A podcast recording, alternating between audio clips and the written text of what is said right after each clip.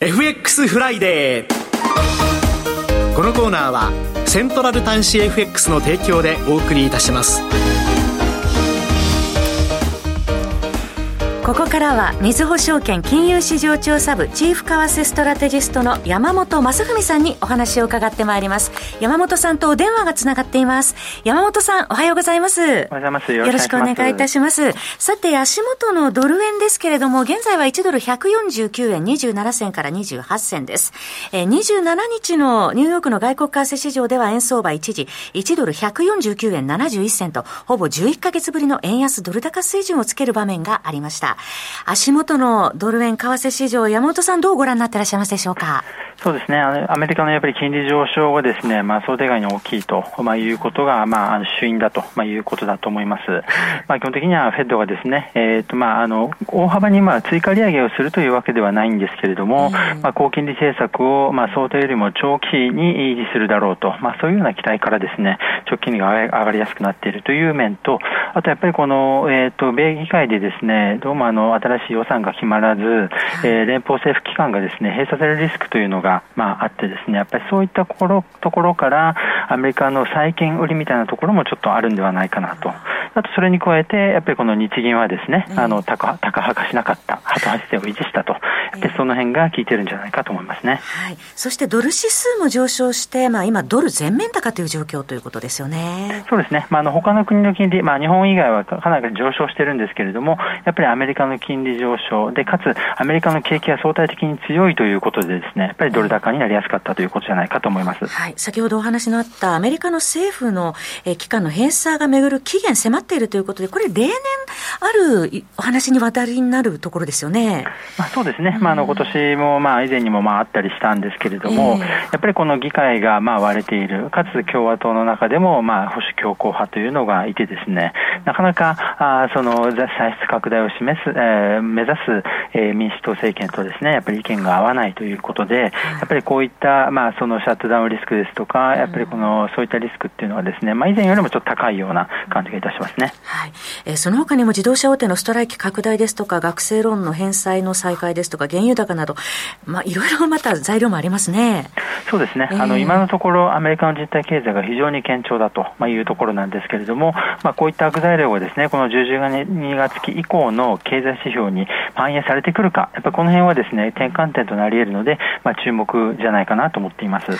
さて、ドル円ですが、1ドル150円の節目、結局じわじわ今上がってきているということですけれども、まあ、警戒感、介入警戒感というのはまだ拭いきれてないというところですね。そうですね。なんとなく市場では150円あたりが、まあ、介入警戒レベルというような感じでですね、まあ、捉えられているんだとは思うんですけれども、やっぱりこれまでの政府の、まあ、あの、口先介入のトーンですとか、まあ、そういったものを見ますと、昨年9月に、まあ、145円を超えたところで円買い介入をやったような時と比べるとですね、や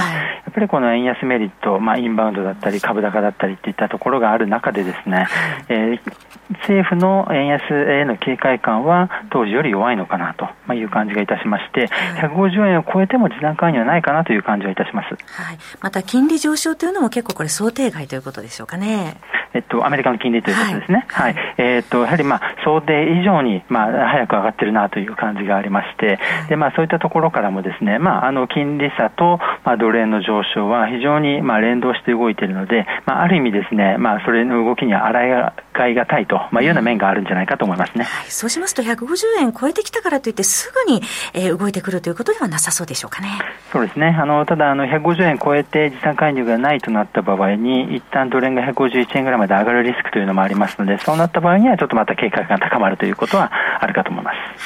はい。えー、そして日銀は全体として、えー金融政策決定会合の結果、ハト派の印象というところでしたかね。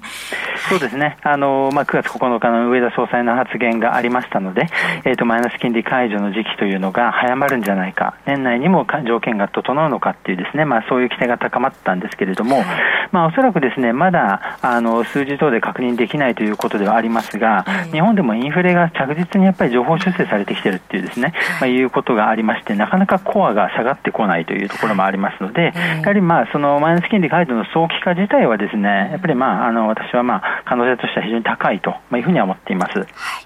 えー、そして足元で、えー、先ほど9月の東京特部の CPI が出ました。えー、そう、生鮮食品除く総合前年比プラス2.5%、予想プラス2.6%よりやや下というところですね。そうですね。あの、やっぱりまあ注目度はやっぱりコア、あでまあコアコアと言いますま除く生鮮食品、エネルギーですね。はい。まあこちらが、まあちょっと想定よりもまあ3.8%ということで、まあ若干低かったということで、まあこれを受けますと、まあ、あの、マイナス金利解除の時期が、あ早まり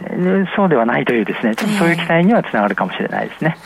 えー、そして、えー、今晩は29日、アメリカでは、えー、コア PC のデフレター出てきますが、注目されてますね、はい、はい、やっぱりこれが、まあ、フェッドが最も注目する、まあ、インフレ指標ということになってますけれども、はい、えー、っとで一応、コア PC もですね3%台へ鈍化というのが、まあ、予想されてはいるんですけれども、はい、やっぱり現在はですねあのインフレは着実に鈍化している中で、経済が強いので、えー、高金利を維持しなければいけない、なので金利上昇でドル高という流れですので、やっぱり経済がです、ね、実体経済が弱くなるかどうかっていうところの方が、ちょっと今は焦点になっているということですので、同時発表の例えば個人支出、えー、こちらが使用数を下回らないかどうかっていうところの方が注目かなと思いますね。はい、そこがポイントですね。それでは、この先1週間のドル円の予想レンジをお聞かせいただけますでしょうか？はい。ドル円148円ちょうどから151円ちょうどで推移すると見ています。はい。えー、それでは来週に向けての注目ポイントをお聞かせいただけますでしょうか？はい。やはりこの、まあアメリカでですね、この政府機関閉鎖、シャットダウンが回避されるかどうかというところが、まあ、まずは焦点ですね。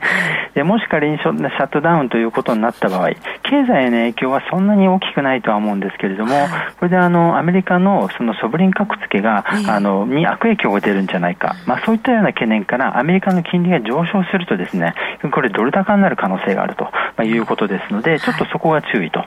一方でもしシャットダウンを回避すればですね、これはあの、まあ、来週非常に重要な統計がたくさん発表されますと。で特にやっぱり金曜日のアメリカの雇用統計ですね。で、雇用統計で、これあの、じわじわと伸びが鈍化していますので、非農業部門雇用者数が、まあ、今回17万人程度ですかね、ということですので、さらなる鈍化が確認されると、これはドル安ということになってくるんではないかなということで、注目しています。あと1分ほどですが、注目通貨ございましたらお願いいたします。はい、あの、メキシコペソということで、えー、っと、まあ、あの、これまでちょっとリスクオフで下がっていたというところが、まあ、昨日はちょっと戻ってきてはいるんですけれども、はい、あの、今重要なところにいます、えー、っと、一目均衡表の雲の加減ですとか、えー、90日移動平均線8.40円前後にですね、まあ、両方ともありまして、ここを明確にこう下抜けてくるとちょっと、えー、弱気という感じにはなるんですけれども、はい、あの、ちょうど先ほど出ましたメキシコ中銀の金融政策決定、これ11.25%で政策金利据え置きと、はい、で当面、えー、この水準を維持する必要があるというのはですね、高橋姿勢を維持しています。は